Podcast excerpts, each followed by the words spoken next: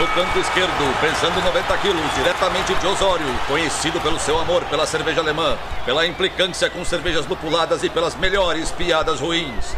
Henrique, sem prestígio, Boaventura.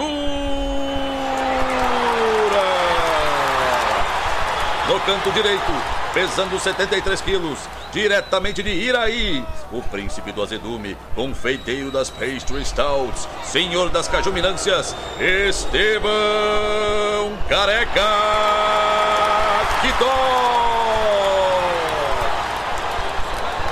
Vocês estão prontos? Começa agora o Braçagem Forte!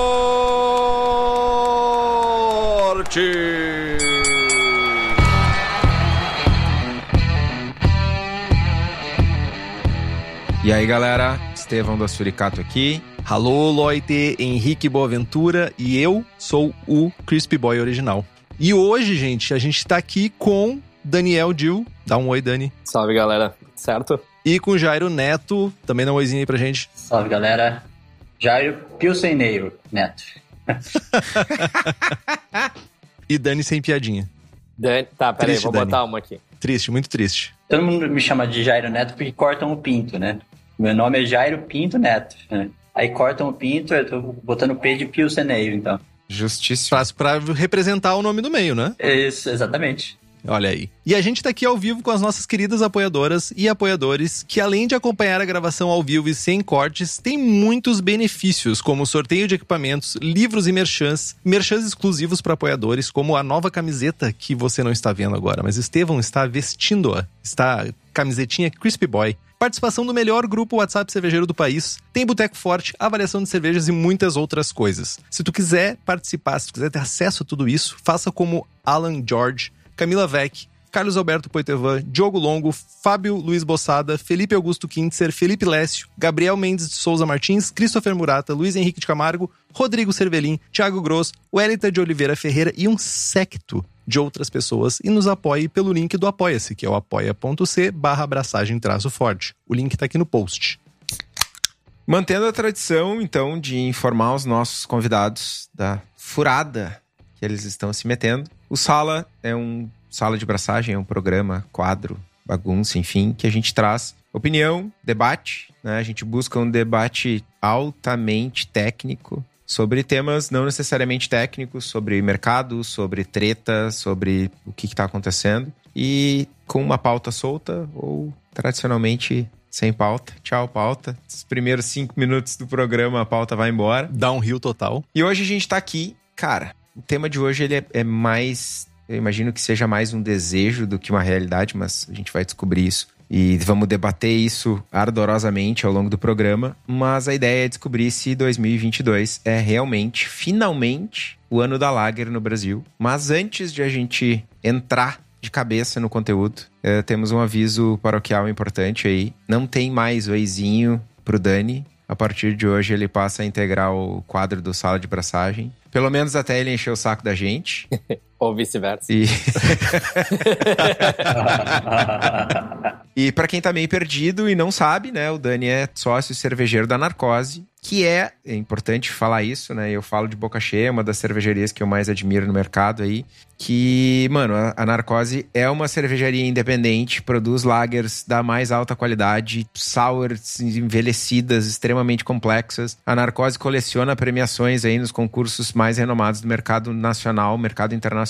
E uma coisa muito importante, as selvas da Narcose não são pasteurizadas e vocês podem comprar direto no site, então, se vocês quiserem tomar ótimas lagers e ótimas nargueuses, é só entrar em cervejarianarcose.com.br. Cara, recebi o e-mail dessa, dessa Nargueuse, ai meu Deus. Enfim. Abre amanhã as vendas.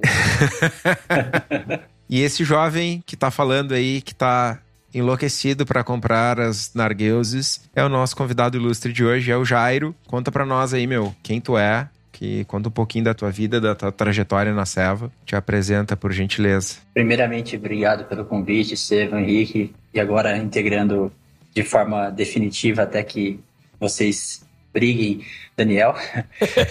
Até que a morte nos separe. é uma boa maneira de colocar isso. Enfim, sou Jairo, sou sommelier de cervejas, mestre estilos, praticamente fiz todos os cursos que o CB tem até hoje. Sou de São Paulo.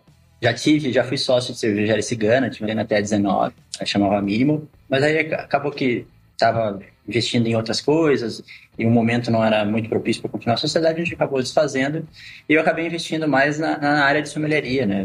Eu disputei o campeonato sommelier de cervejas brasileiro em 2019, fui vencedor. Trabalho hoje muito mais voltado com a parte de eventos, sommelierias, harmonização. Para quem me conhece, me segue, é uma das coisas que eu mais gosto de fazer, é trabalhar com harmonização. Eu sou coautor do Guia da Sommelieria de Cervejas, escrevi sobre a parte de serviços. Também faço parte do Conselho Fiscal da Abracerva. Já fui cervejeiro caseiro muito tempo, hoje não faço mais cerveja, não tenho mais espaço, nem tempo, nem e filha pequena, então soma todas essas coisas. Sou sommelier de charutos também, já quase um ano sem fumar por conta da filha pequena também, mas desejo voltar a pitar um logo. E basicamente é isso. Esse é meu. Eu comecei de forma despretensiosa, eh, como, como um robista, como a maioria do, das pessoas que começam a cursar, ir atrás dos cursos e tudo mais, e fui engrenando no, nesse mercado aí, é, gostoso por um lado, doloroso por outro, não é hoje minha principal fonte de renda, né? Eu sou engenheiro nas horas vagas, né? mas tenho planos, tinha planos, se não fosse a pandemia, teria planos de ter um, um outro negócio voltado mais para essa área específica que eu tenho atuado, mas por enquanto eu estou avaliando ainda.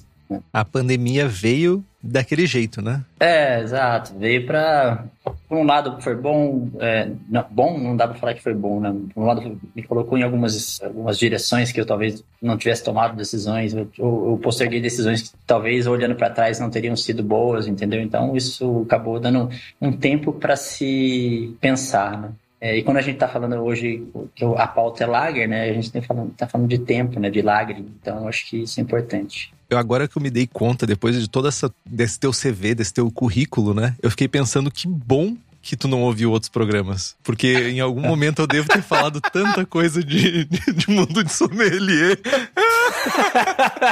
e agora eu fiquei pensando assim, que sorte que eu tô tendo, porque eu não vou contar com, tu, com o teu ódio nesse momento. Então, assim, termine de gravar esse, esse programa e se quiser escutar, mas termina. Não vá buscar muita informação sobre mim, não. É, eu, eu, sem escutar o que você falou, eu, eu entendo, às vezes, como esse ódio, né? Em relação a, aos sommeliers, a como os, os sommeliers se comportam, né? É, eu penso muito do sommelier como um intérprete e um performer. Um intérprete no sentido de que é um especialista da bebida e que se ele não souber comunicar esse conhecimento, 20 mil anos que a gente está falando de história da cerveja, aproximadamente, se não souber comunicar para o público final, ou seja, ele é um interlocutor, ele é um, um front of the house, cara, a cadeia tá, toda está comprometida, ou seja, você, a gente nunca vai furar essa bolha dos 2%, 1% que a gente sempre fala, a gente nem sabe quantos por cento que é. E performa ao mesmo tempo que ele pode fazer um transformar uma, uma experiência, né? transformar um serviço em uma experiência memorável. Então eu penso no sommelier com essas duas é, vertentes, né? e a Selene Staurin costuma falar muito sobre uh, sommelier é gente para servir gente. Então, um pouco disso. E, e, e a gente não pode ser é, snob, né? Não pode é, tratar de forma desigual. Então, eu, tô, eu, eu entendo como se é entendido sommelier, às vezes, de uma forma meio é, classista, snobista. Não, eu sou abobado mesmo, cara. Relaxa. Eu sou meio assim, é, é de nascença mesmo que eu fiquei assim, daí eu, fa eu faço as brincadeiras sem graça mesmo. Sem graça. Mas tá, gente. Qual é a treta de hoje? Cara, desde 2013, mais ou menos, se fala que tá, vira o ano, agora é o ano da Lager. Agora vai, agora os bares vão vender Dunkel, Doppelbock, Mertzen, como se fosse água. Vou fazer 7 mil litros de Mertzen aqui, porque vai, agora vai. Ai, ai. Chegou a arrepiar aqui, ó. Olha o pelo aqui, ó. não é bem assim, não é bem isso que tem acontecido nos últimos anos, né? A gente vê, principalmente na bolha da serva artesanal, que o que vende mesmo é American Lager e, e IPA, American IPA genérica, né? E depois o resto. Mas aí vem a, a, pergunta, a primeira pergunta do programa, né? A gente, em 2022, está vendo o movimento de cervejaria fazendo só lager ou aumentando o portfólio de lager? Ou isso é, é algo que a gente que para quem tá muito na bolha, para quem tá muito vivendo ah, a comunicação da Cubo, da Narcose, de outras cervejarias, enfim, como é que vocês enxergam esse movimento no ano de 2022? Pode começar aí, Dani, por gentileza. Cara, é um pouco complicado, assim, porque em primeiro lugar, se tu for pensar em ah, se tá aumentando, se tu for pegar a quantidade de marca que tá focando em lager, não é, né, ah, vou fazer uma aqui, vamos dizer, focando mesmo e desfocando em outras coisas. E tu for comparar com a quantidade de cervejaria nova que tá focando nas mesmas coisas, eu acho que não tá aumentando a gente, tipo, é mais do, da nossa ideia, né, porque, tipo, a gente conhece as marcas, aí eu te conheço, aí eu conheço o pessoal ali e tal, daí o cara, né, a gente tá bem no meio, a gente vê só aparecendo e a gente sabe onde procurar e tal. Mas, no geral, proporcionalmente, com o resto do mercado, eu acho que não, tá? Só que a questão de, ah, o ano da Lager, não sei o que, cara, infelizmente, é um produto muito, se bem feito, né? Normalmente muito equilibrado, não é uma coisa que tem muito acontecendo. E o que, que chama a atenção das pessoas, normalmente, né? As pessoas que estão recém entrando nesse mercado de, de degustar novos sabores e tal. Cara, tu é impressionado pelo exagero. Tipo, é muito difícil tu conseguir entender a delicadeza ou a importância de uma lager bem feita versus uma coisa, porque tu não tá, tipo assim, tu nem sente aquilo, teu paladar não tá preparado para uma coisa tão, tão simples. E o pior, que eu acho assim, não é nem, eu não acho que a pessoa tem que daqui a pouco ter um todo um, conhecimento para apreciar uma lager. Só que o problema é que para tu dar valor, porque a gente toma tanta coisa ruim, que tipo, é, é, o que a gente sempre fala aqui na, na, cervejaria, né? Tipo, cara, o nosso maior trunfo é o frescor da ceva. Eu não acho que a gente tenha, nossa, eu tenho um conhecimento que a minha ceva vão ser melhor que a Ambev, mesmo que eles tenham os melhores equipamentos do mundo e não sei o que. Tipo, cara, não existe. Só que a ceva não foi feita para passar pelos processos que a cerveja normalmente passa em supermercados e tal, ficar em estoque, né, ser pasteurizada, ser mal cuidada depois, etc. Então, como é que tu faz um cara dar valor para um tipo, ah, toma aqui uma Export, uma Helles e uma Oktoberfest que veio lá da Alemanha, tá tudo oxidada. É tudo a mesma coisa. Então, assim, aí, pra tu começar a ver a diferença entre sabores, então é muito importante essa questão do frescor. Eu acho que a partir do momento que as cervejarias começam a focar mais nisso e as pessoas começam a beber principalmente mais próximo da fábrica, ou de cervejarias que estão tendo um cuidado maior com invase, com cuidado pós-invase, etc. Aí tu talvez comece. Aí talvez a pessoa não precisa dar o pulo de ir pro exagero e voltar e aí aprender todo o paladar para conseguir dar valor àquilo. Mas enquanto a gente não tem isso, o cara vai ter que dar toda a volta. Mas seria lindo tu não precisar, tu poder ficar na lager e não precisar fazer tudo aquilo até tu conseguir apreciar o negócio. É um caminho bem difícil, assim, na minha opinião. E por toda essa razão, da gente não estar tá conectado com os aromas os sabores, as pessoas não prestam atenção no que elas estão consumindo. Então, tu dizer, bah, meu, essa lager é muito foda, tipo, o cara vai dizer, ah, tem gosto de ceva. Tem gosto de gôndola de supermercado. não, eu digo mesmo se pegar uma boa, o cara vai achar muito bom, mas sim, vai ser difícil pra ele dizer, tipo, puta que pariu, isso aqui tá muito equilibrado. Ele vai achar, ah, é uma ceva, talvez um pouco melhor do que eu tomo normalmente, mas para ele sentir, sabe, é um pouco complicado, a não ser que tu tá tomando realmente só merda e daqui a pouco tu vem e toma um troço direitinho, bem feito. Não tô falando cerveja com muita cagada, né? Tô querendo só comparar uma questão de uma cerveja fresca versus uma cerveja não fresca e o quanto isso muda na tua percepção, né? Porque são estilos que tem tão pouca, tanta nuance entre eles que, ai, lúpulos nobres. Cara, foda pra caralho tu sentir lúpulo nobre, tá ligado? Complementando aí o que o Daniel estava falando, né? É, teve todo esse movimento. A gente acaba sendo uma, um espelho um pouco atrasado, né? A gente emula muito o comportamento americano. E o comportamento americano veio para as craft lagers, né? De, de algum tempo para cá. É por isso que a gente, às vezes, talvez na nossa bolha, enxerga que ah, agora, agora as craft lagers vão, vão bombar, as craft lagers vão chegar nesse, não vou dizer de hype, mas vamos dizer desse valor agregado é difícil comparar, porque a gente se compara aos Estados Unidos, mas ao mesmo tempo é difícil comparar por conta de acesso, de preço, de, de mercado, é, é, muito diferente aqui. Aí você pega a questão de maturidade, né? É, a gente está engatinhando ainda, né, em termos de mercado craft, né? E uma boa serva, né, uma serva fresca, né, é uma, uma lager fresca e às vezes uma cerveja que passou, sofreu, né? Às vezes a pessoa não, não consegue identificar alguém fora do nosso nicho, né? Fora do, do, dos, dos, entendidos, né? não consegue enxergar valor, né? Por, por que eu tô pagando 25 reais nessa latinha e eu, eu posso pagar, ah, sei lá, 4,79 numa Heineken? Como uma cerveja, cerveja de combate. Então, as, esse salto, como o Daniel mesmo falou, pô, essas nuances, às vezes a pessoa não está preparada para perceber e não, aí não consegue enxergar valor, né? Enxergar o quanto que isso é diferente. E é diferente, de fato. Né? Eis a primeira vez que vai pra caceta a pauta. Mas aproveitando esse teu gancho, Jairo, a minha pergunta é: tu trouxe o mercado norte-americano, né? Tu vê que as lagers no mercado norte-americano têm mais relevância, falando de mercado mesmo, tem mais relevância do que a gente encara aqui no nosso mercado local brasileiro, né? A lager craft, né? Lagers artesanais. Sim, não vou trazer dados até porque não, não os tenho, tá? Também, eu não achei também. É, mas olhando notícias, olhando os, os blogs e, e mídia especializada que eu acompanho, eu vejo um movimento lá de, de craft lagers já há algum tempo, né?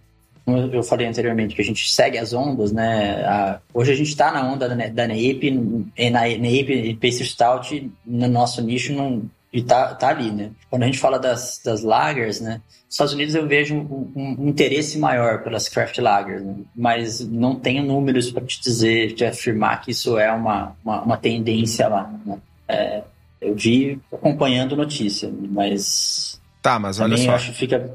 Já que a gente tá falando de mercado americano e tal, quando a gente fala de, ah, ser o ano da lager, de popularizar a lager, do cara, como o Dani falou, ir pro bar e tomar uma fast beer, tomar uma Helles, o que eu vejo de lager, tirando algumas coisas bem pontuais, tipo a Not Brewing, que, tá, que é algo do ano passado pra cá, que explodiu, cara, é tipo poética. Não, não é poética. Como é que é o nome da porra da Hill Farmstead, que é a German Pils em barrica de carvalho? Tipo, isso não é democratização, isso não é as lagers ganharem a frente. Se popularizando. É se popularizando. Isso é simplesmente mais um produto. Mais frescura. Hypado. Não, não vou nem entrar no frescura. Não, não, é, não tô criticando o produto. Mas é tipo, eu vou fazer uma Imperial Stout na madeira. Cara, não vai vender no bar da esquina, sei lá. Tem um bar daqui do, de Porto Alegre que vende 6 mil litros de ceva por mês em garrafa, tá ligado? Ambev. Tipo, tem diversos, dezenas, centenas de bares assim, país afora, tá ligado? Eu não vejo um bar vendendo, sei lá, meu, 500 litros de Helles. E de novo, aí assim... E não vai ser uma ceva na madeira que vai vender essa quantidade, tá ligado? E mesmo, tá, e vamos dizer que agora todo mundo começa a fazer lager envelhecido em madeira. Não é o ano das lagers, tá ligado? Lager é tu fazer estilo clássico de lager, isso é o ano das lagers. Agora, tu começar a fazer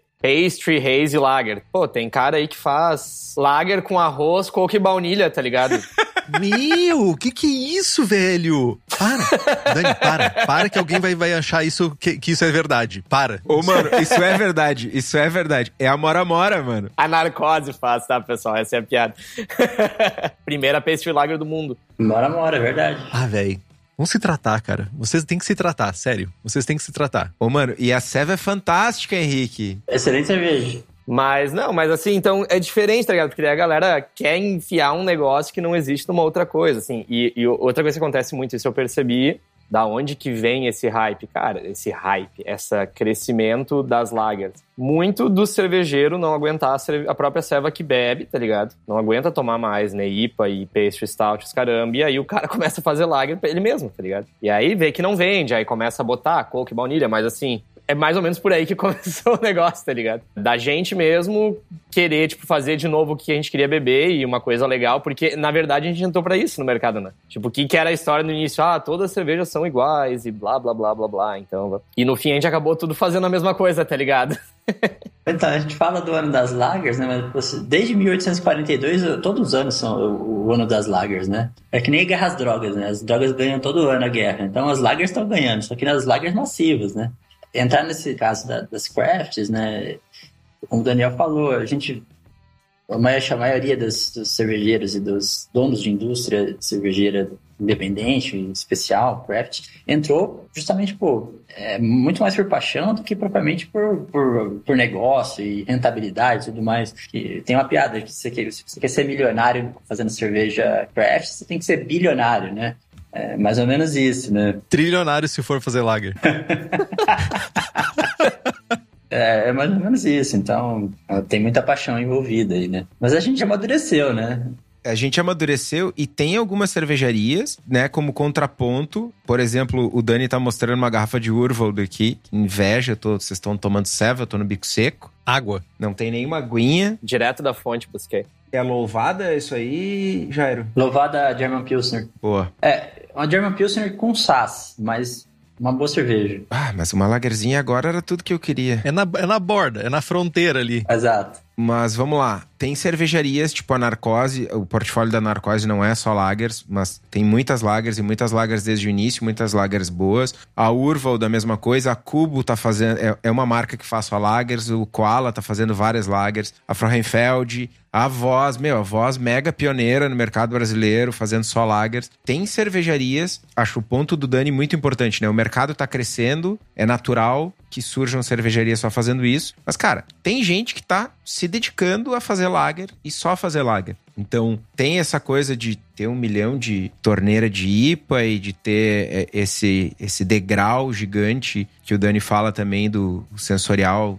né, mais extremo e tal. Mas tem algumas pessoas que estão se dedicando, estão apostando nisso, né? E, cara, é inegável, inegável uma coisa que a gente não pode deixar de falar é que mesmo nas lagers o lúpulo tem um papel fundamental. Eu, por exemplo, daqui uns dias vou dar lhe num lote novo de Italian Pilsner com Lorian, que é um terceiro lúpulo lançado pela Indie Hops e que é trazido para o Brasil com exclusividade pela Hops Company e que todo mundo já sabe é especializado em fornecer lúpulos selecionados diretamente nas fazendas para cervejarias aqui no Brasil. Eles visitam os produtores, buscam novas variedades, lotes que se destacam. O Loring, por sinal, tá, cara, com as, as estatísticas brutais. O, eu tive acesso ao laudo que a gente já falou aqui, que é só a Hops Company que fornece. Cara, tem toda a informação ali, o lote é lindo. Então, se vocês quiserem saber mais, hopscompany.com ou entrar em contato com eles no Instagram. E, cara, tem gente apostando. Tem gente apostando em Lager e eu sou um deles.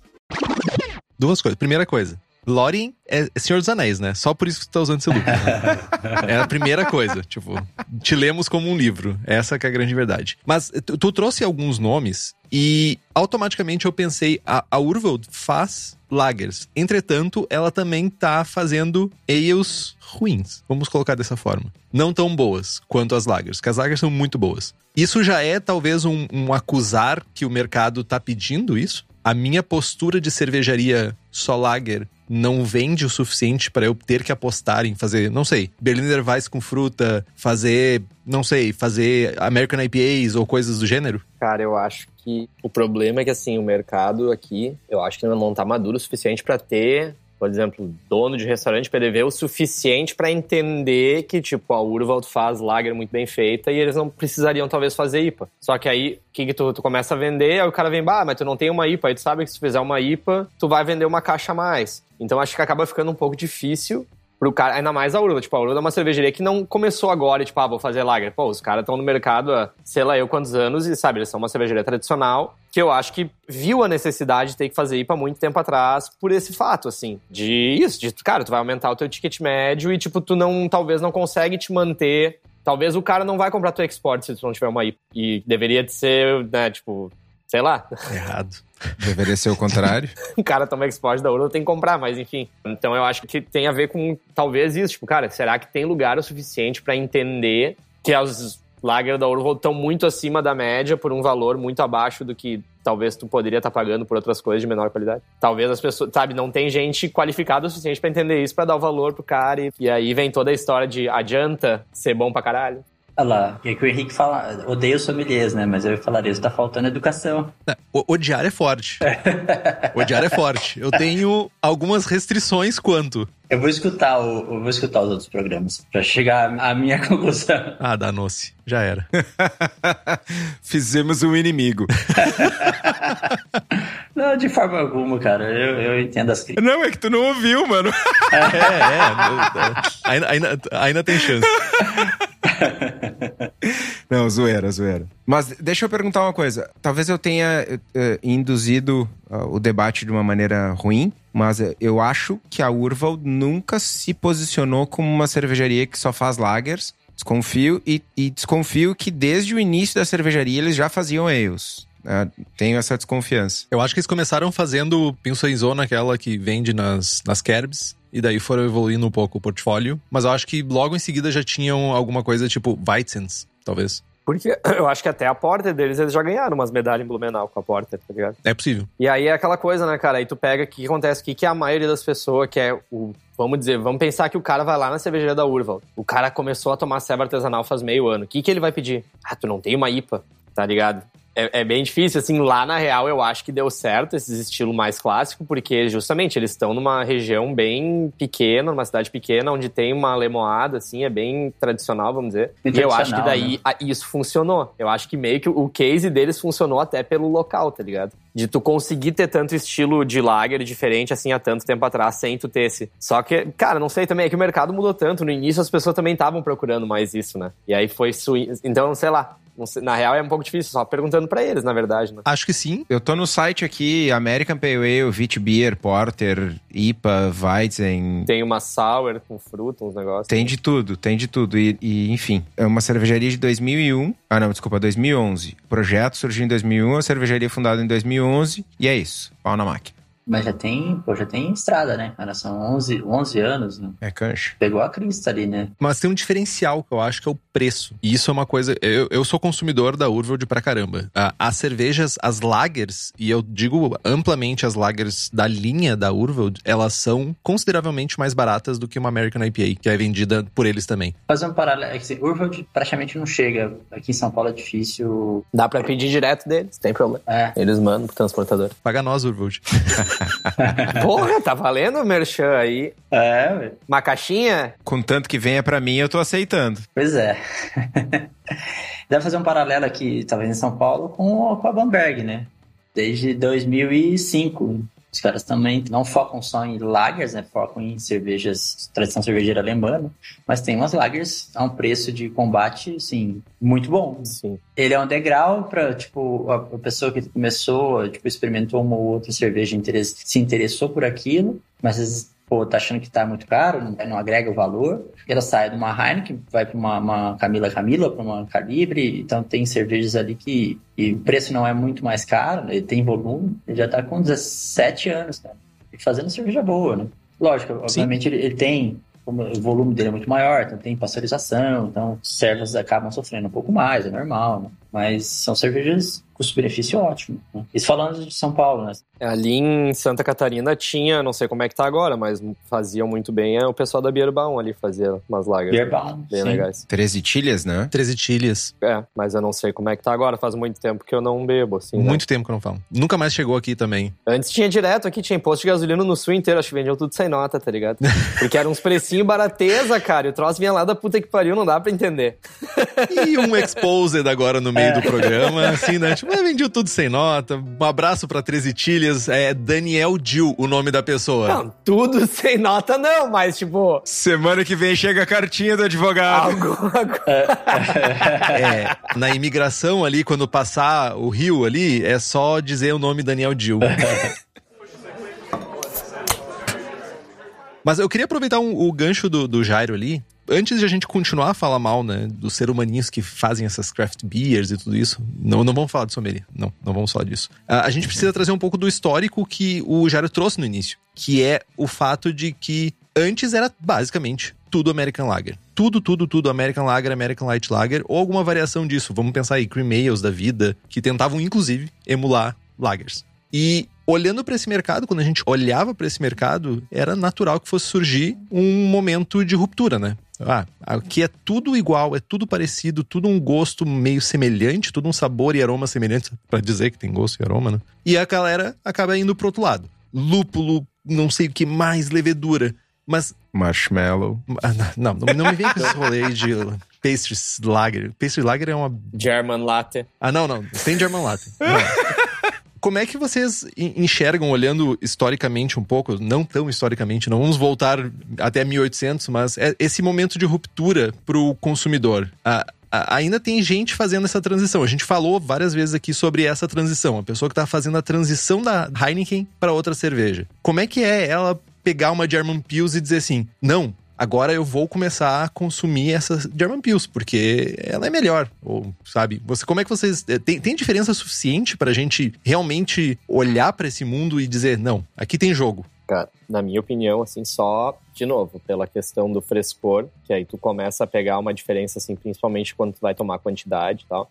Um, isso eu acho que é o mais importante pro nosso, porque daí tu pega as nuances e tu entende o equilíbrio, tu entende que, tipo, aquela outra serva que tá oxidada talvez não tá tão legal, talvez é diferente para ti da quantidade que tu vai tomar. Mas de novo, eu acho que tudo o maior problema, e é por isso, tipo, de toda a história da Seva, né, cara? Como é que era antes? Tu tinha um monte de cervejaria perto da tua casa, teoricamente, pelo menos em alguns países do mundo. Tu tava tomando ceva fresca, por mais que ela tinha todos os seus defeitos e problemas, ela tava fresca, não dava tempo de estar tá muito cagada, contaminada, etc. E nós tinha muito mais relação com a nossa comida, com o que a gente comia, com o que a gente bebia, com etc. Então a gente tinha muito mais Tá ligado? Cara, desde os primórdios, né? Tu tinha que ver o que tu estava comendo pra ver se tu não tava comendo veneno, se tu não ia morrer. Tipo, a gente botava um troço na boca e sentia o sabor. Hoje em dia a gente não faz, né? A gente come com os olhos só, tá ligado? tipo, a gente come com o que a gente acha que vai sentir o gosto, é aquele gosto. E com o departamento de marketing. É isso. Aí pra tu meio que passar, assim, então, assim, é, é muito disso. Aí a gente, né, começou a crescer o mundo, aí um monte de cervejaria pequena virou pouca cervejaria grande, viaja, pasteuriza, muda um pouco o sabor, perde um pouco dessa questão e a gente ao mesmo tempo foi perdendo essa conexão e foi perdendo o nosso, né, nosso, vamos dizer, eu chamo né, nossa biblioteca sensorial. Então, o mais difícil é isso, a gente conseguir fazer as pessoas entenderem o valor que isso tem para nós. Em primeiro lugar, o valor de tu saber da onde que, o que tu bebe, o que tu come vem, que isso não é só questão de sabor, mas eu acredito muito que é uma questão também que faz o que faz bem para ti. Uma coisa que é feita de uma maneira legal vai fazer melhor para ti do que um troço que tá numa cadeia que fode um monte de gente. E essa questão da gente, de novo, né, tá prestando atenção da conexão que a gente tá provando, daí sim tu vai conseguir dar valor para aquilo. Mas enquanto não tem isso, é bem difícil. Aí a questão do frescor é o que a gente mais bate na tecla, porque é ali onde tu consegue ver uma baita diferença, na minha opinião. Tipo, eu não acho que a Heineken seja uma ceva ruim, tá ligado? Eu imagino que tu tomando ela do tanque, ela deve ser do caralho. Não acho ela ruim na garrafa também, mas eu tenho certeza. Mano, é o que eu sempre falo, né? Vai comprar garrafa, ceva no mercado, olha a validade. A proporção também que tu pega de ruim para boa é maior para ruim. Nem olha a marca, velho. Olha a validade, tá ligado? Se a Kaiser tiver nova, pega a Kaiser. Sim, sim. Concordo. Mas aí eu acho que. Uh, uh, eu queria muito saber a opinião do Jairo sobre isso, porque parece que é um momento onde a gente tenta fazer um trabalho muito de formiguinha, eu acho que as cervejarias tentam fazer esse trabalho de formiguinha, mas tem toda uma cadeia em volta que também precisa apoiar essa para essa transição de uma pessoa, para essa mudança desse bebedor de. Porque, vamos ser honestos, tem pessoas que estão satisfeitas com isso e não querem ter essa mudança. E tudo certo. Elas ficam satisfeitas tá em pegar uma lata de glacial no supermercado e levar para casa e ter dor de cabeça. Mas eu acho que o, o, papel de um profissional de, de educar essas pessoas, que pegar essas pessoas que minimamente querem entender a diferença e tentar educar parece ser fundamental nessa hora. E eu acho que tu saber como educar, né? Porque a gente é muito de querer dizer pro cara que a gente tá certo e ele tá errado e não sabe, o, o, jeito como tu chega na pessoa e tu tenta explicar para ela, é, em vez de falar, não, isso aí que tu tá tomando é uma merda, prova isso aqui que é bom pra caralho. Isso não é a maneira certa de tu fazer uma pessoa gostar do que tu tá querendo apresentar para ela, tá ligado? Então é muito também de como a gente, a gente é muito de querer que os outros gostem do que a gente gosta e, ah, como assim tu não quer provar um troço diferente? Cara, McDonald's funciona por quê? Porque em qualquer lugar do mundo é igual, as pessoas não gostam de surpresa. A gente é umas ovelhas que não quer surpresa. Aí tem 1% da população que quer a gente que quer provar coisa diferente, tá ligado? Ah, eu quero sentir um sabor, mas a maioria da galera não quer surpresa. É aqui, ó. Ô, pá, mano, pá, eu quero uma camiseta assim, velho. A gente é umas ovelhas. eu sou uma ovelha. Mas é, velho. é uma questão complexa, né? Olhar historicamente, a gente tem escassez, a gente tem guerra, a gente tem pasteurização, a gente tem infantilização do paladar, a gente tem lei seca, tem tudo isso falando dos últimos séculos, né? Dos últimos dois séculos, né? Vamos dizer. A gente tem modernização de, dos processos que trazem as lagers lá em 1842, que começa tudo um, um, trabalho lá que não tem nada a ver com o que massivamente se consome hoje. Esse que foi o ano das lagers. É, exato. 1842 o ano das lagers. Não 2022, mas enfim. Você tem todo um processo histórico acontecendo e não é só é revolução industrial, é, é, é divisão social do trabalho, é, é, ascensão do capitalismo, tipo, como está hoje. Tem tudo isso relacionado, não é tão simples assim, né? E aí você chega nessa zona de conforto onde a gente vira ovelha, sabe? Onde a gente quer ser conduzido a por, tipo, não quer surpresa. Então, esse trabalho de comunicação, como eu comentei anteriormente, do sommelier como intérprete, né, de traduzir todo esse conhecimento para o consumidor final, a maneira de comunicar, a maneira de não evangelizar, de não é, catequizar de forma violenta, né, de forma impositiva, isso é importantíssimo porque no momento que você se coloca isso aqui é ruim, isso aqui é bom, você, pode estar tá, uh, ofendendo a pessoa, né? Entendeu? Você está fechando uma porta, né? Semana passada eu estava no, no, congresso da Bracerva, na mesa que tipo, até eu vi o, o Diego aí, estava com ele. É, falando sobre cervejas fermentadas e vinhos selvagens. Né? Cara, eu em casa, minha esposa convive comigo 20 anos, tipo, desses 20, tem mais de 10 aí que a gente tá navegando nesse mundo da cerveja. E eu não consigo.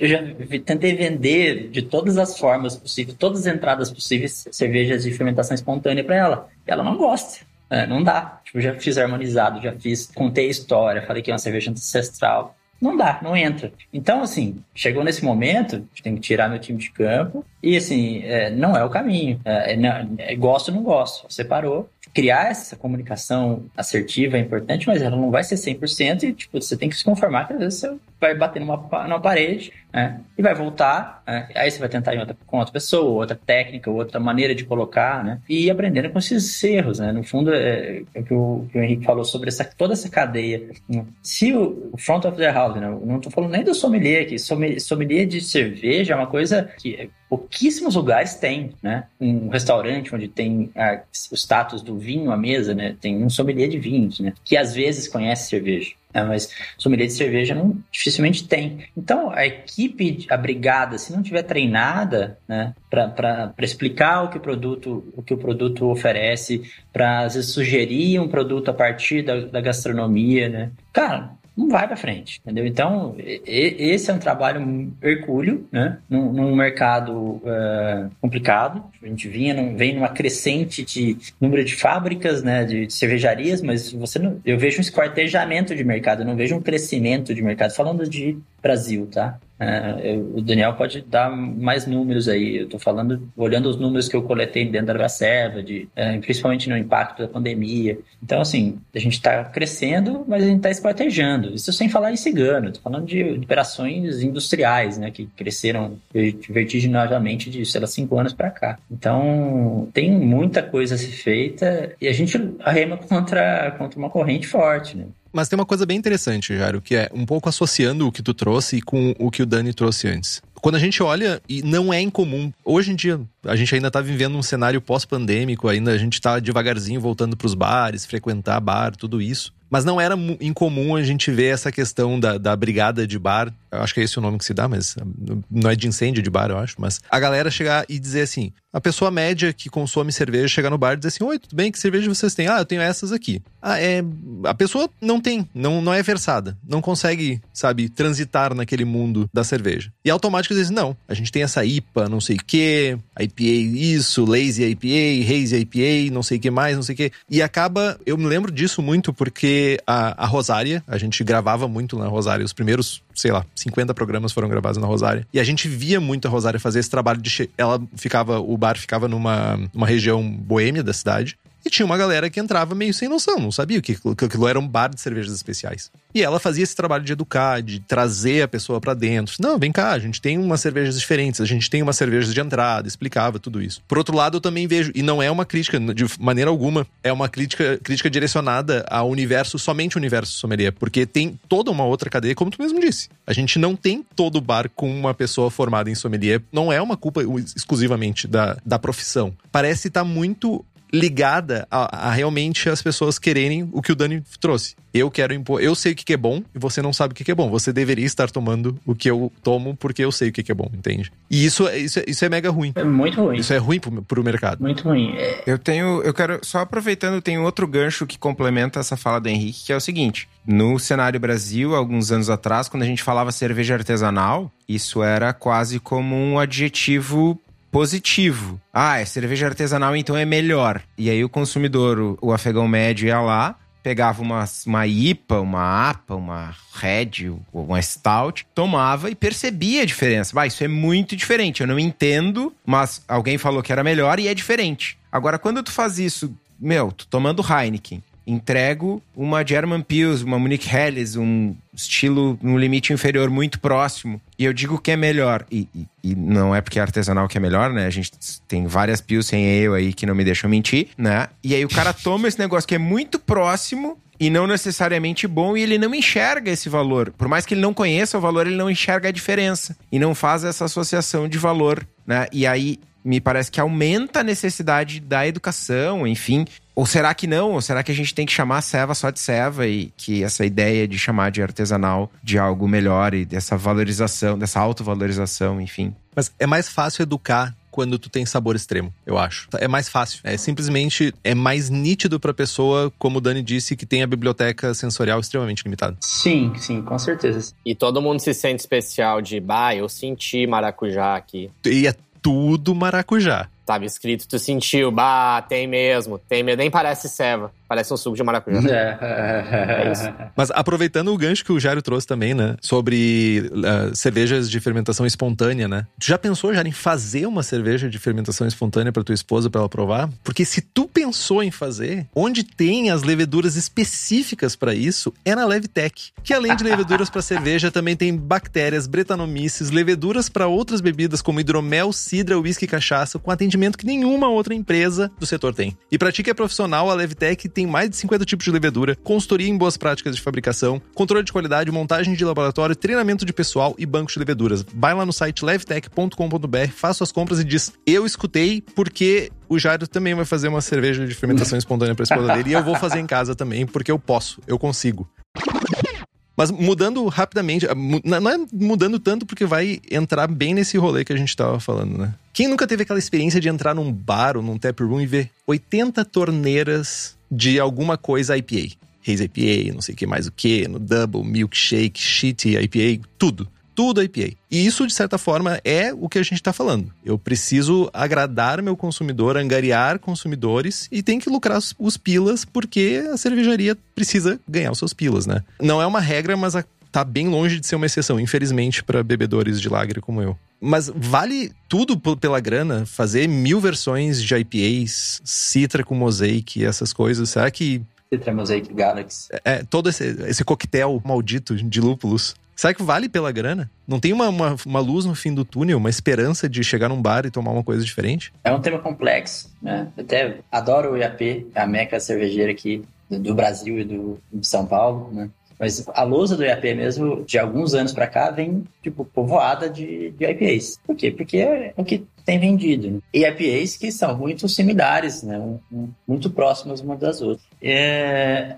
Muito que a gente vive, né? A maneira como a gente trabalha hoje, isso não é só cervejaria, isso vale para o mundo como um todo, né? está sempre tentando ser o primeiro, sempre tentando entregar algo novo. Então, você vê uma rotatividade assim, de rótulos. É, eu estou mudando o rótulo, mas a cerveja é muito parecida, né? E o consumidor querendo zerar o Untapped, porque ele quer zerar o Untapped, isso falando do, do nicho geek. Então, ali, ele consome aquela cerveja uma vez, logou no Untapped, deu suas tampinhas e vai para a próxima, né? Ou pede uma tábua de degustação, já faz um monte de check-ins Dividiu entre 10 a lata, né? Não tomou sozinho. Exato. Então a gente tem um monstro que a gente criou, que permeia esse mercado, né?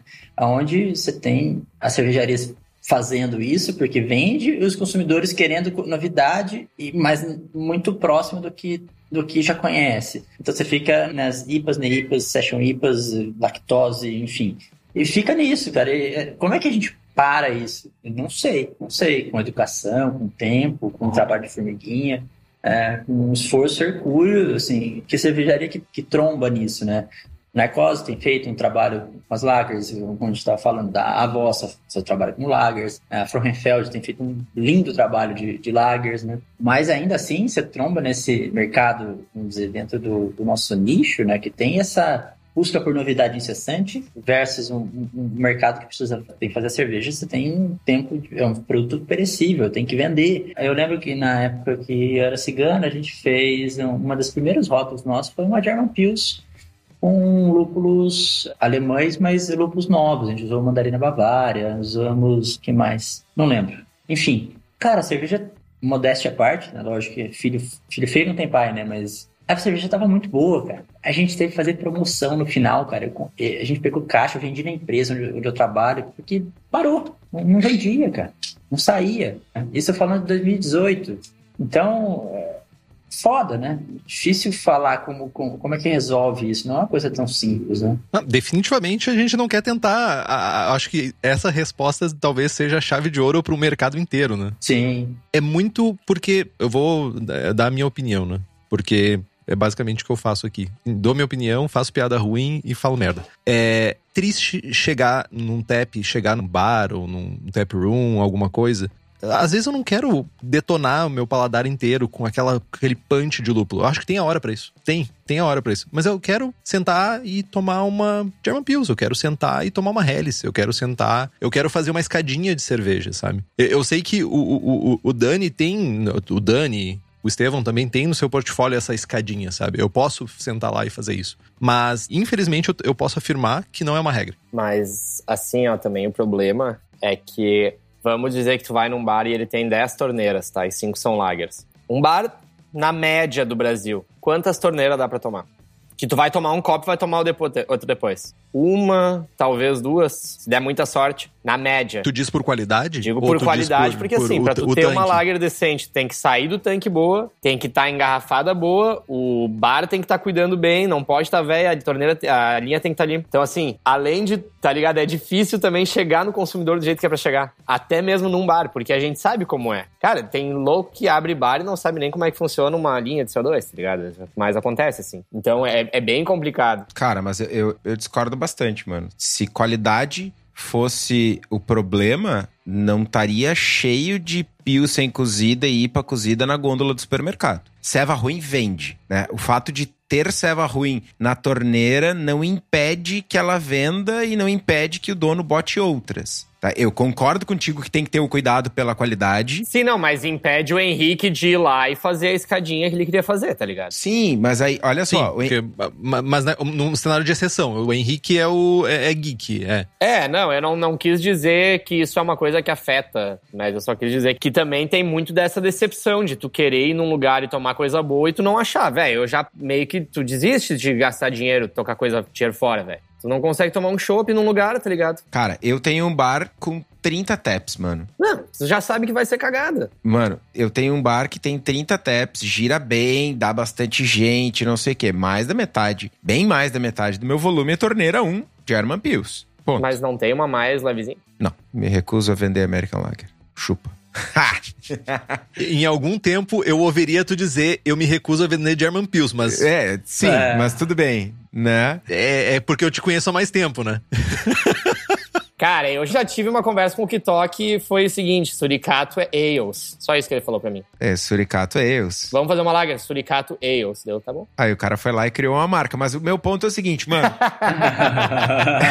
a galera chega lá na frente. Nossa, que variedade! 30 torneiras, que isso aqui é muito. Bah, isso aqui é o sonho. Bah, é o sonho, é a meca da cerveja. Bah, que lugar maravilhoso, não sei o quê. Vamos experimentar um negócio diferente? Não, não. Eu quero aquela ali, ó, mais levinha, mais parecida com a que eu tomo. Mano, vontade de pegar a pinta pelo pescoço e moer na cotovelada, tá ligado? Tipo, a galera quer realmente a escadinha, tem gente o suficiente para pra eu botar. Eu, eu, vou botar lá German Pils, Czech Pils, Viena, Doppelbock, Munich Dunkel, Merzen, Maybock, Maybach. Eu vou, vai vender? Vai vender mais que as sete torneiras de IPA que eu tenho? Não vai, mano. Não vai. A galera quer tomar IPA, mano. Só se for muito bem, tipo, só se tu for num lugar específico e daí as pessoas vão lá para isso, tá ligado? É, mas, ô, mano. Mas se é um bar de ceva artesanal, não. Vamos trocar as lagers por arroz. E aí o Henrique, ele quer ir num restaurante e ele não quer sete opções de carne, ele quer sete opções de arroz. Mano, ninguém quer essa merda, tá ligado? A real é essa, é um, é um arroz, que é a pilsenzinha, e, mano, carne, tá ligado? A IPA é a carne da churrascaria. É. é. é. Assim. É, mano. Eu acho que tem um monte de coisa envolvida nisso, tá ligado? Em primeiro lugar, a falta de qualidade, a falta de informação e a simplicidade de tu entender uma IPA, de tu compreender uma IPA ser muito mais fácil só que a IPA atrapalha muita coisa também. A IPA tira muita gente do mercado pra nós. Porque o que mais acontece? A primeira serve que ela prova é uma porra de uma IPA. Mano, ninguém gosta de coisa amarga assim na primeira vez. É um negócio que tu acostuma realmente. A gente, como bicho, não deveria gostar de nada que é amargo, porque é tipo poison, né? É, veneno, né? Venenoso. Sim. Venenoso, é. Então. Um dia eu vou ser assim também, esquecer as palavras. Ou vai. Aí a primeira coisa que o cara faz lá pro caboclo é, bah, toma uma double IPA aqui que é foda pra caralho. O bagulho tem gosto de olina, que sempre falam pra nós, né? Olina. Então, eu acho que é várias coisas juntas. Eu acho que com um trabalho bem feito, o troço tem bastante. A... Só que é muito difícil, cara. É... É foda pra caralho, quem é que, sabe? Mas essa que é a parte interessante e que talvez seja a parte mais contraditória dessa discussão sobre lagers, o ano da lager. Lagers, qualquer estilo de lager, ouso dizer praticamente qualquer estilo, inclusive German Pils que são um pouco mais amargas, ou talvez uma Dortmund Export também são amargas. Mas se tu for parar pra pensar, elas são o mais próximo que a gente tem de colocar a pessoa na trilha que ela tá acostumada a beber. Entretanto, a gente vai pro outro extremo. A gente chega no bar, a gente tem a galera com um monte de IPAs. Mas é que aí esse é o problema, é que daí os motivos que levam a pessoa a não entender a diferença entre a German Pils e a, e a outra, que são a falta de frescor, a diferença entre as duas, e depois também aquilo que a gente tava falando, da falta de conhecimento para tu, tipo, de, de tu ter prestado atenção o suficiente no que tu tá comendo e bebendo e cheirando para tu entender, tipo, tá, isso aqui é diferente do que, que eu tomei antes. Talvez melhor, não sei, mas assim, é diferente. E tu não achar que é tudo a mesma coisa. Porque eu compreendo muito bem, cara, do cara achar. Só que daí o mais louco é isso. Aí os loucos não entendem a diferença entre uma German Pils e uma Heineken, mas para eles, tipo, ah, não, a Skol é bem melhor que a Brahma, velho. Me desculpe, tá ligado? Água de agudos. Mas é isso aí, eu acho que é, que é bastante coisa, mas é, é, bem complicado, cara, essa questão de tu. Exatamente isso. Bah, vai ter. Eu vou conseguir fazer mil litros de Munique Dunkel todo mês. Não, não vai. A não ser que tu crie uma cultura na tua cidade que a ceva de vocês lá é a porra da Munique Dunkel, que nem é a Altbier do Seudorf, não sei que não sei onde. E a Catarina Sauer em Floripa. Meu Deus, agora os Catarina vão à loucura. Mas eu acho que esse caminho de formar uma cultura relacionada à cidade é bem difícil, tá? E ainda mais em centros urbanos grandes. Eu acho mais fácil no caso de uma. Mas imagina aqui a fuder, né? Não, e basicamente é, de certa forma, replicar muito do que é a cultura alemã de cervejas. É consumo local, é consumo da tua Dorf. Mas a, aqui é muito difícil isso. Porque, primeiro, a gente não tem uma quantidade tão grande de cervejarias quanto tem na Alemanha. Tipo, tu pensa, na Franconia tem mais de 300 cervejarias. E é uma região do tamanho, não sei, talvez do litoral norte, um pouco maior. Mas se tu for pensar que isso a gente não consegue replicar, é complexo. É complexo a gente tentar replicar isso aqui. Então, isso, talvez a, a, a consegue isso. Não sei como. Tem uma magia ali que eles conseguem replicar de fazer a galera local consumir ali e da galera de volta consumir ali. Mas eu acho que é, é um caminho mais complexo a gente formar uma cultura cervejeira regionalizada onde a galera vai consumir local. Eu acharia lindo. Mas infelizmente não, não vejo isso acontecendo. Só que no fim das contas é o único jeito, não tô dizendo tu criar um estilo, né? Mas assim, é a única maneira de tu realmente ter certeza que o teu negócio vai dar certo. Porque, cara, qualquer. Cada minuto cresce em cinco marcas novas de serva. Se o meu cliente não tem um motivo para ele ter uma conexão com a narcose, ele vai achar uma outra marca. Mas, tipo, se é só o cara que só quer provar rótulo, cara, amanhã vai ter outra marca mais a fuder, com coisa mais diferente, ele vai provar e vai esquecer, porque é muita coisa. Então, assim, o que eu sempre falo é, bah, o sonho é, tipo, ter uma, um local muito forte, porque, cara, esses caras que são da tua cidade, te conhecem pessoalmente, eles vão abraçar a tua causa, eles vão gostar, eles vão, tipo, não, vou tomar narcose, tá ligado? Agora, o louco que, putz, cara, é lá de São Paulo, e só tá interessado em provar coisa nova, ele é muito mais difícil para ele, tipo, ah, não, vou comprar narcose, porque, sabe, porque tá sempre vindo coisa nova e, e a moral do mercado para essa galera mais geek é isso, né? É tu provar coisa diferente, o Antep, de e tá sempre. Então, assim, é, é bem mais difícil de tu criar essa. Essa relação. Essa relação que é o que vai fazer uma marca durar vários anos, né? E não só 5, 10 é, é, pois é, e ter o segundo lote da serva, né? Terceiro lote da serva e assim por diante. Isso é, é uma barreira, né? Cara, isso ajuda não, e isso ajuda a própria marca, porque como é que tu aprende claro. a fazer as coisas? Repetindo, tá ligado? Ninguém acerta tudo de primeira 100%, não existe isso aí. Sabe? É, experiência é um nome bonito pros erros que a gente comete, né? Então...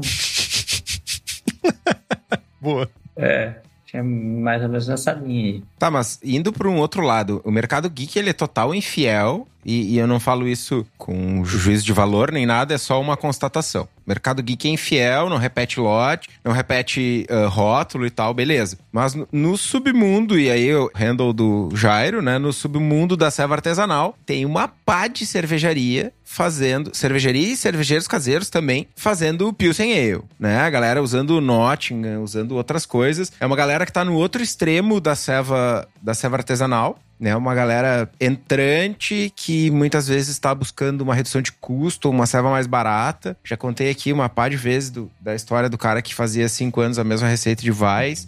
E, enfim, qual o sentido dessa galera entrante, cara, quase não entrante? O cara faz um produto artesanal, mas quando a gente bota qualidade do lado das cevas de massa, do lado de qualquer ceva, é tipo, não faz sentido, mano. O que, que vocês acham que leva a isso? É complicado, né? Acho que no mesmo ano que o, o Daniel pegou segundo lugar né, com a German Pills, né? 2021, foi? Isso. É, que inclusive, pô, fiquei feliz pra caramba de uma lager que tá muito bem feita. Que Foi é, uma festa grande. É. Eu fiquei feliz e triste, porque eu gostaria que ela tivesse ganhado, né? Eu não provei a cerveja que ganhou do, do, do, do Boss, mas a cerveja tá espetacular. E eu torci muito por isso, cara. De ver uma lager medalhando no Boss. Uh, no mesmo ano, acho que teve uma Green Ale que medalhou no CBC, só que ela tinha no rótulo era Pilsen. Só que era Pilsen e depois embaixo Cream Ale, alguma coisa assim. Eu não lembro exatamente. Eu sei que foi uma treta, uma polêmica. Teve, teve a treta. Saiu, saiu a divulgação e o rótulo tava escrito, o nome da cervejaria, da cerveja era Cream Ale. Não, mas ela foi julgada corretamente, tá? No, na categoria, o cara escreveu, inscreveu a cerveja em Cream Ale, só que o rótulo chamava Pilsen, ou alguma coisa parecida com isso. E eu lembro de ver treta em Facebook e tudo mais. Cara, eu penso que, que às vezes é uma certa forma uma malandragem de venda, né? Porque Pilsen é mais conhecido do que Cream Ale. Quem vai comprar uma Cream Ale, né? Porra, aí o cara faz uma, é, provavelmente era um panelinha que fazia essa Cream Ale há muito tempo. Não tô criticando a Cream Ale, tá? É, fazia essa Cream Ale há muito tempo e, porra, levou para uma indústria, fez a cerveja, é uma cerveja bem feita, né? Se tá limpa, não tem muito, não tem muito que descontar de ponto, né? E, e, e, ganhou e tinha o nome de Pilsen. Vende, e provavelmente ele, colocou esse nome de Pilsen porque ela se parece, ela lembra, né? É, é uma cerveja relativamente limpa, né? Mas tem as suas diferenças. Vai, malte Pilsen é Pilsen. É. A Pale Ale faz com malte Pale Ale, isso? É, eu é eu isso, ouvi várias pessoas falando que tu não pode fazer uma APA sem malte Pale Ale. Aí, assim, cai um pouco no, no que o sensorial que você estava comentando, Daniel, do sensorial, tipo, ser muito próximo. Não, tipo, ah, os juízes podem detectar isso, mas um público Sim. iniciado, talvez, ou iniciante, não. Então, acho que é mais, é, é mais uma, uma, estratégia de venda, uma malandragem, né? Cara, e o seguinte, a galera aí tá reclamando, mas se eu não me engano, tu olhar ali cream ale é híbrido, tu pode ser uma cream ale que é lager. Então, se o problema é que o cara não usou levedura lager, nem pode dizer que não. Eu já mandei o meu chopp da praia, que é um pilsenzinho como cream ale, porque era o que tava, não ganhou porra nenhuma, mas era a categoria que eu tava, tipo, não tava leve o suficiente para ser American Lager, não sei o que, deu, ah, vai aí mesmo não ganhou porra nenhuma. Mas assim, era uma Pilsen, mas era onde tava dentro, cara. Assim como já mandei Lager como Ale também, e já ganhei medalha, e é isso é onde o troço se encaixa. Mas eu entendo que o cara botou porque, obviamente, tu vai vender muito mais fácil uma Pilsen do que uma Cream Ale. Tá, mas e por que não faz uma Pilsen, então? Porque é mais difícil. Porque é mais caro, é mais difícil, é outra história. Ah, mano. Mas, mas essa é a merda. Isso caga o mercado. De um jeito absurdo. Daí é o, o Estevão sempre fala o gostinho de artesanal. É que é que, tó, se tu, assim, ó, tipo, eu acho que no momento que tu faz lager, não. Mas se tu é uma fábrica que, tipo assim, ah, eu vou fazer um lote de cream ale, de pilsen a cada três meses, velho, aí tu não vai conseguir botar no preço porque a tua levedura, aí o cara faz com a reutilizada e... Mas o cara que faz pilsen ale, cream ale e vende como pilsen, esse cara, o principal produto dessa fábrica é o cream ale barra pilsen barra pilsen ale tá ligado? Essa ceva custa 8 pilo litro. Não tem uma lata de Pilsen Ale a 30 reais, tá ligado? Esse cara vende. Cara, seria uma decepção muito grande pagar 30 reais uma lata de Pilsen Ale, cara.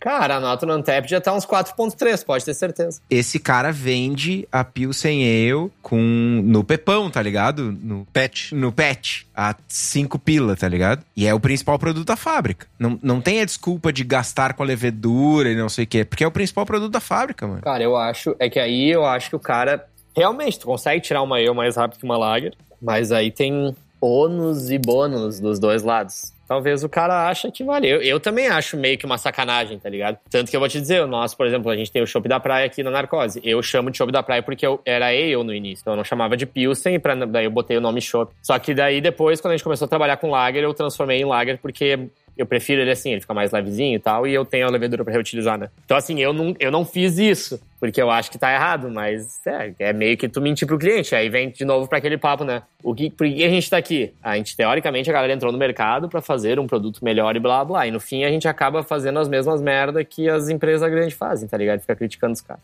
Mente pras pessoas, tá ligado? Óbvio que uma parte espiritual não chega nem aos pés deles de, uma, de ser merda, né? Mas uh, no momento que tu começa a mentir pro teu público, tu é um, tu é um pau no cu. Né? Eu acho que tu pode, daqui a pouco tu escreve ali, tá ligado? Tipo, cream ale, aí pilsen, tu põe pra facilitar, ou tu põe no textinho, pelo menos, tipo, que é uma ale, mas se tu realmente tá tentando mentir na caruda, eu já acho que é um pouco foda, assim, talvez. É, cara, é, é fato que tem uma parcela da população, eu não vou nem falar das, das pessoas que fazem serva, mas tem uma parcela da população que não tem escrúpulos e que vai fazer, que vai dar o golpe, né? Todo dia de manhã sai um malandro e um trouxa e eles vão se encontrar, tá ligado?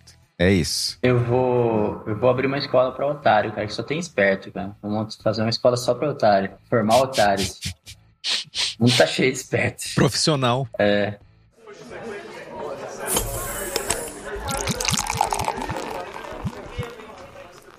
Tá, mas olha só, avançando na, na pauta e avançando no debate, né?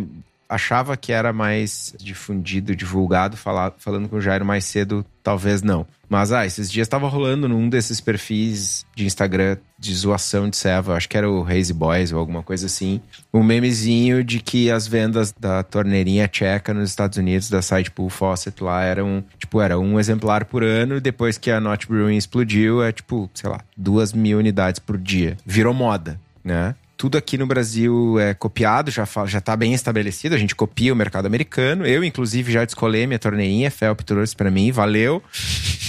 né? E depois que eu comprei a minha, uma pá de gente já veio me perguntar onde é que compra, não sei que. Não vi ninguém comprando, porque troço é caro pra danar. Mas independente disso, tem muita gente tentando hypar lager né? Tem American Lager com milho a 30 pila lata, tem caneca de Czech Lager de 500 ml vendida a 40, 50 pila no bar. Será que o caminho é esse mesmo? Será que a gente quer ir para esse caminho de pagar 30 conto numa lata de American Lager? Fora o hype da maturação longa, né? Todo dia de manhã acorda um malandro e um otário, né? é tem otário pra pagar, tem malandro pra vender, cara. É foda. Cara, isso aí, desculpa te cortar. Mas é que nem a história do, ah, em 90 dias de maturação. Meu velho, se tu faz uma ceva de 5% de ABV tu precisa de 90 dias de maturação, é porque tua receita tá errada. Porque tu tá oxidando ela e ela tá melhorando no tanque com oxidação, ela não tá melhor fresca. É isso. Ponto final. Ah, vai botar uma Doppelbock, 9%, beleza. Agora, cara, Cevinha, 5%, é 4, 5 semanas de tanque, no máximo, acabou. Não precisa mais que isso. Senão é porque tua ceva tá, tipo, tu pode melhorar tua receita, tá? Precisando de tempo para maturar. O que, que é maturar? Vai entrando oxigênio no tanque e vai oxidando. É isso que acontece. Assim como acontece numa garrafa, uma lata, num barril. É isso que tu tá fazendo quando tu tá esperando ela arredondar. Ela tá arredondando e tá oxidando ao mesmo tempo. Então, porra, 90 dias, cara. Uma ceva de 5 e pouco. Mas isso não é departamento de marketing. É, é isso, isso aí. não é muito, tipo, pra, é o departamento de marketing batendo na porta e dizendo assim, ó, a gente... Sim, mas daí é isso. Aí os 40 pila e aí o trouxa que nasceu no dia e o outro que não nasceu. Nasceu. Eu acho assim, existe um ponto de equilíbrio né, nesse assunto, né? Os 90 talvez seja exagero, enfim. Sim, tem uma diferença entre 10 dias e 90, tá ligado? Acho que um meio termo ali. É, sim, existe um meio termo. Lager merece e precisa, né, de um pouco mais de maturação para arredondar sabor e tudo mais. Você sabe, eu não vou falar rezar para convertido, pregar para convertido aqui, você sabe muito melhor do que eu, né?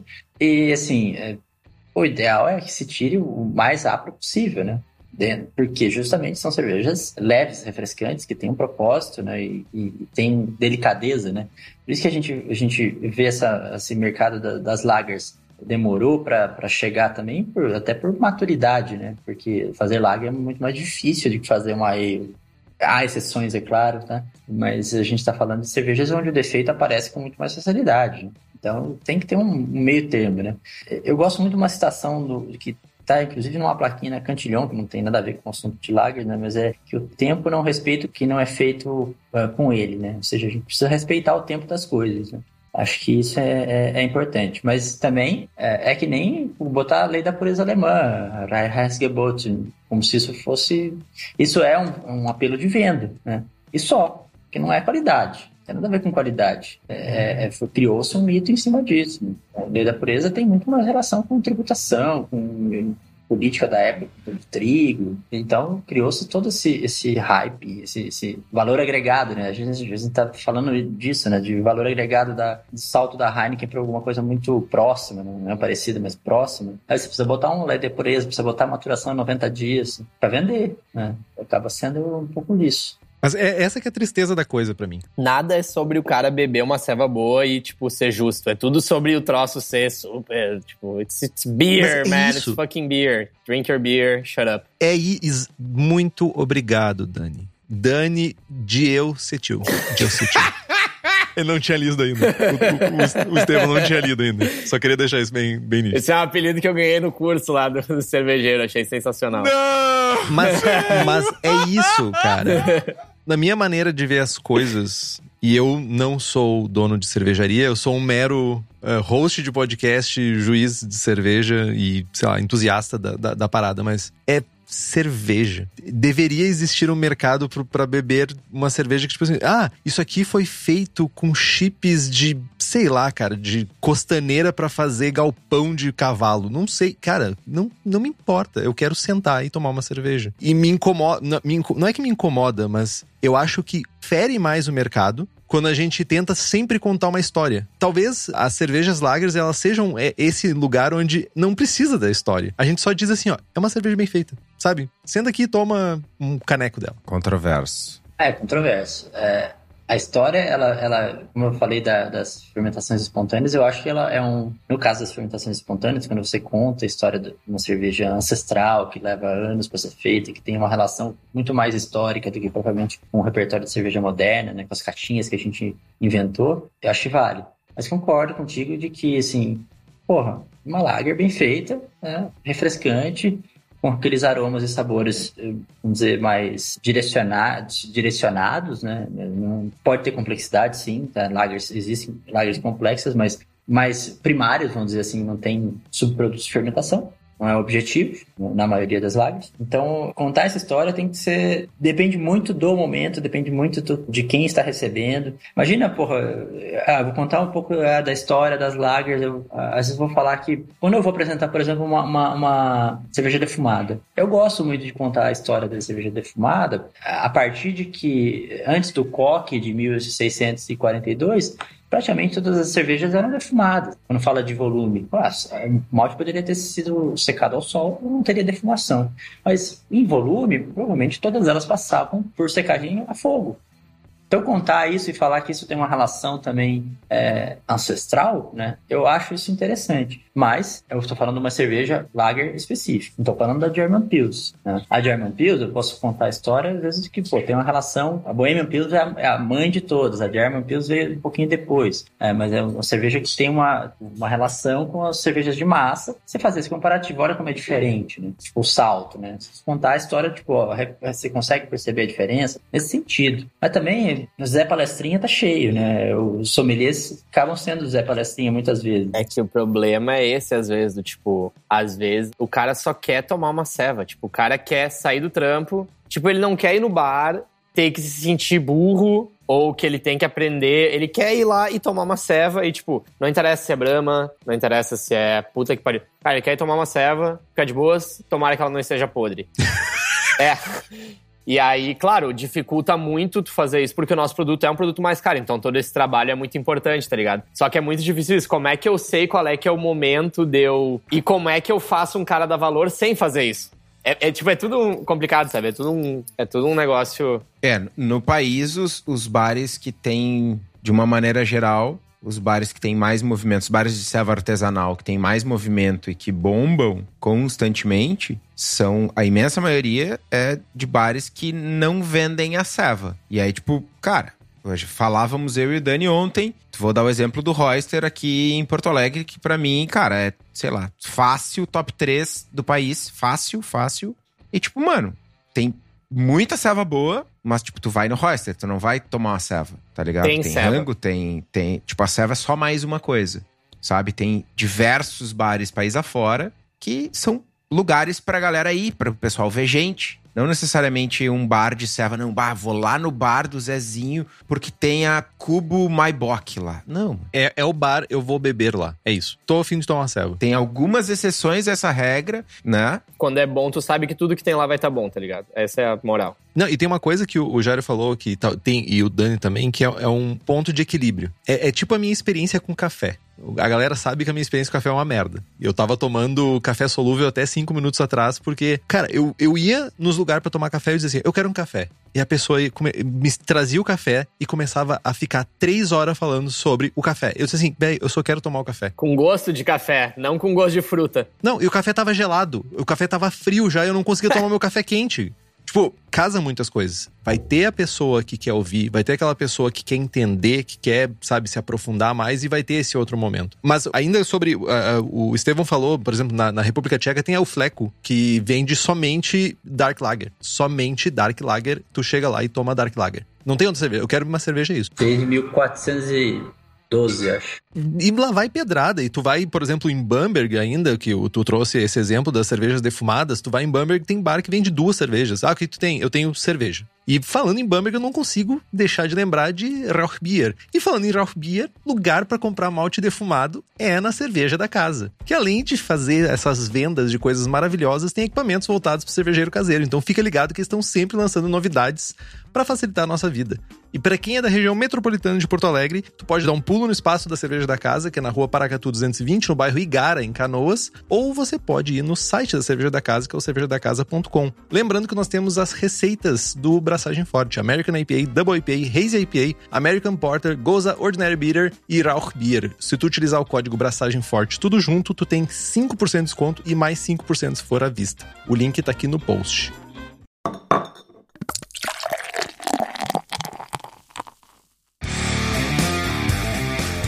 Tá, gente. Mas já se encaminhando aqui, a gente já tá queimando horário. Como tudo na vida, produção de cerveja, e principalmente no mundo de produção de cerveja, né? As lagers, elas é mais um amontoado de estilos. Se esse ano vai ser realmente o ano da lager ou não, realmente importa pro mercado em si? Isso é relevante de certa forma? Se o caboclo da esquina descobrir que é o ano da Lager, sim. Se for só nós quatro aqui falando em uma meia dúzia de boca aberta, não. Tá dizendo que a gente fez um programa de uma hora e meia pra nada, é isso? É isso aí. É isso. Ainda bem que eu tava bebendo. Pensei que ter um movimento de catequização aqui.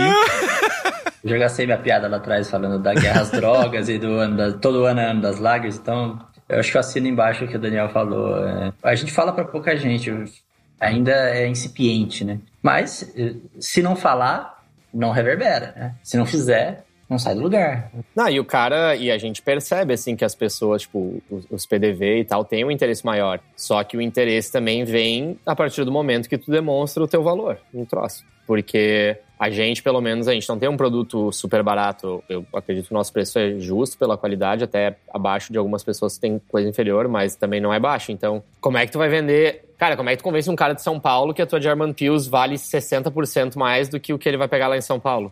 Pro cliente é muito difícil ele convencer isso. Então, também, onde tu bota esse produto? Ou em que ponto o mercado tem que chegar para tu conseguir... Sabe, alguns lugares vão dar valor, alguns lugares não vão dar. Então, é, é super complexo, mas tá, tá mudando. Não é uma questão de. Eu acho, né? Ah, é, as lagers estão mudando, mas eu acho que as pessoas estão dando mais valor pra cerveja simples, bem feita, que é o que foi, que, que parou por um tempo de acontecer, sabe? Justamente, a gente às vezes coloca ah, fazer lagers ou o ano da lager como o ano da qualidade nas cervejas, como se todas e absolutamente todas as lagers feitas pelas cervejarias são cervejas perfeitas, lindas e maravilhosas, mas que na real o esforço maior que a gente como mercado deveria estar fazendo é entregar boas cervejas, cervejas bem feitas e não pilsen ales e caramelipas da vida que a gente tem aí pelo mercado. né? Parece que é, é mais sobre qualidade e a gente está usando o nome lager como sinônimo de qualidade. Parece isso, sabe? Faz sentido, faz muito sentido. Porque é isso, né? A mensagem que fica é que a gente deveria estar fazendo sempre. A, a gente, mercado, a gente cervejaria, a gente profissionais que atuam no mercado, a gente deveria estar prezando ou fazendo cervejas boas sempre. E, e não necessariamente, ah, vou buscar esse perfil de insumo ou melhor método. É, é- é realmente olhar como um todo para o que a gente está entregando. Ah, não adianta usar o melhor lúpulo e tu ter uma fermentação cagada. Não adianta tu dizer que tu faz lager e com dois dias de tanque, fermentação usando o reator lá da vida, não sei o quê,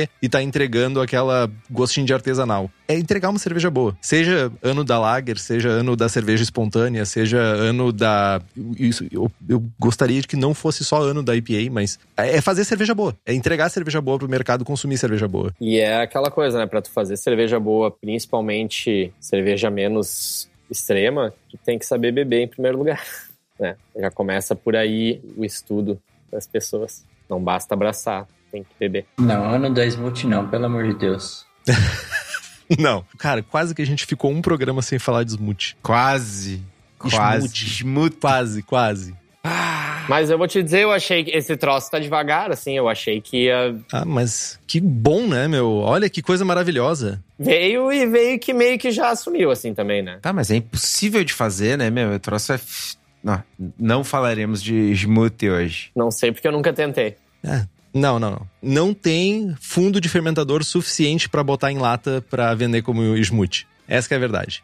Mas, gente, primeiramente eu gostaria muito de agradecer vocês pela discussão. Falar sobre lagers, falar sobre esse universo de cervejas que infelizmente a gente não tem a possibilidade de tomar elas com uma liberdade tão grande, por assim dizer. É muito bom. E eu não vou agradecer o Diocetil, mas eu vou agradecer muito, porque agora já, já, já, já é da casa, então a gente já não agradece mais. A gente só deixa assim. Mas, Jair, eu queria muito agradecer por tu trazer esses teus insights. Essa parte foi muito importante, eu acho, pro assunto, porque contextualizar com história, contextualizar com coisas que a gente. O mercado não é somente o hoje, né? Nós estamos aqui hoje por uma construção. O mercado, do jeito que ele tá, o mercado seja de IPAs, ou seja, esse mercado maluco que a gente vive de cervejas, smoothies da vida, é, é um mercado em construção. E saber essa parte, o que que nos, levou, nos trouxe até aqui, o que que veio até aqui, é importante pra gente. E eu queria aproveitar, além de agradecer, eu queria que tu deixasse aí uma mensagem, se tu quiser compartilhar teus links aí, alguma coisa que tu queira compartilhar, fica à vontade. Bom, é, obrigado mais uma vez pelo convite.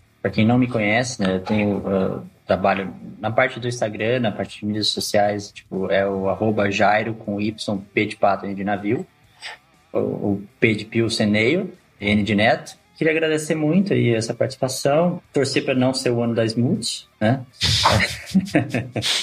Por favor, não. Por favor, não. Recomendar a quem for ouvir que beba mais de uma vez o, o mesmo rótulo, que vocês fortalecem a cervejaria, vocês fortalecem a qualidade, né? Escutem Braçagem Forte e bebam lagers. É isso aí. E nos acréscimos, a gente tem indicação de livros, tanto técnicos quanto históricos, porque a gente também gosta de história, né? A gente gosta de coisas culturais, essa coisa de, de ler, de pegar livro, essas coisas é muito importante. Alguns livros, Lager, The Definitive Guide to Tasting and Brewing the World's Most Popular Beer Style, por David Carpenter. Nós temos Dark Lagers, que diga-se de passagem, se você comprar, compra dois, porque eu não, não, não achei barato para comprar esse Dark Lagers. History Mystery Brewing Techniques Recipes por Thomas Kraus Bayerman e Horst Dorsbusch. Vai mandar essa lista depois, é isso que... Tu vai comprar para mim, Dani? É isso? 39 dólares o Dark Lagers. Comprar pra ti não, mas eu vou pesquisar os livros só isso. Tá 700 reais em... Não tem algum que é e-book ou coisa assim, que dá pra comprar na internet pra olhar digital? Todos têm e-book. Acho que sim. Acho que tem todos em booking. E tem o New Brewing Lager Beer, que é do nosso Greg Noonan, falecido Greg Noonan, que é a bíblia das lagers.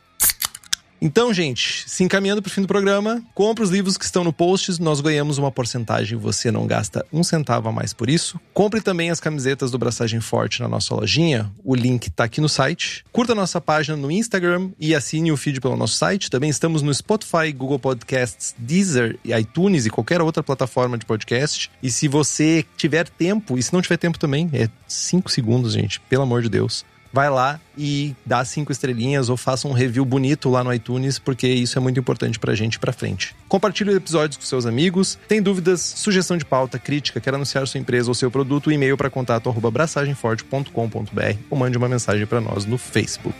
É isso então, pessoal. É isso. Braçagem forte. Braçagem forte. Braçagem forte.